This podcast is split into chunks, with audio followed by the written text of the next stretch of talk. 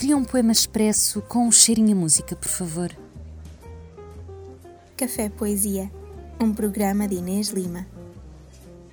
Olá, hoje vou ler um poema de Cláudia Lucachel. O poema chama-se Search for Cláudia Lucachel, do livro Beber pela Garrafa, da editora Companhia das Ilhas. Search for Cláudia Lucachel. Subtraído ao nosso lar o teu pai e o cão, ficámos só os dois, eu e tu, meu filho. Ninguém previa o logro da nossa família recém-inaugurada. Logo agora que a casa devia estar apta aos somatórios, tinha de dar-se ao cão um linfoma. Ao pai, a mesma vocação de femieiro. E à mãe, a intolerância definitiva para a absolvição. Hás de perdoar-nos, um dia. Ainda não falas nem uma palavra. Por isso, a nossa comunicação é estreita, mesmo rente ao corpo. Tu choras alto, pedes colo e mama, e eu, depois de satisfazer as tuas necessidades com gestos de inefável afeição, mudo-te a fralda e adormeço-te no colo. A tua avó diz que te anda a criar com excesso de leite e mimo mas não posso dar ouvidos a uma pessoa que não soube abraçar os filhos, nem durante os terrores noturnos. Dormes tão bem, meu amor. Não existe nada mais imaculado. Acredita que a tua respiração exala boa índole e higiene. Sente-me depois debaixo do limoeiro que o avô deu ao teu pai, rezando agora para que a árvore e genro criem bicho e morram de pé ou deitados, tanto faz.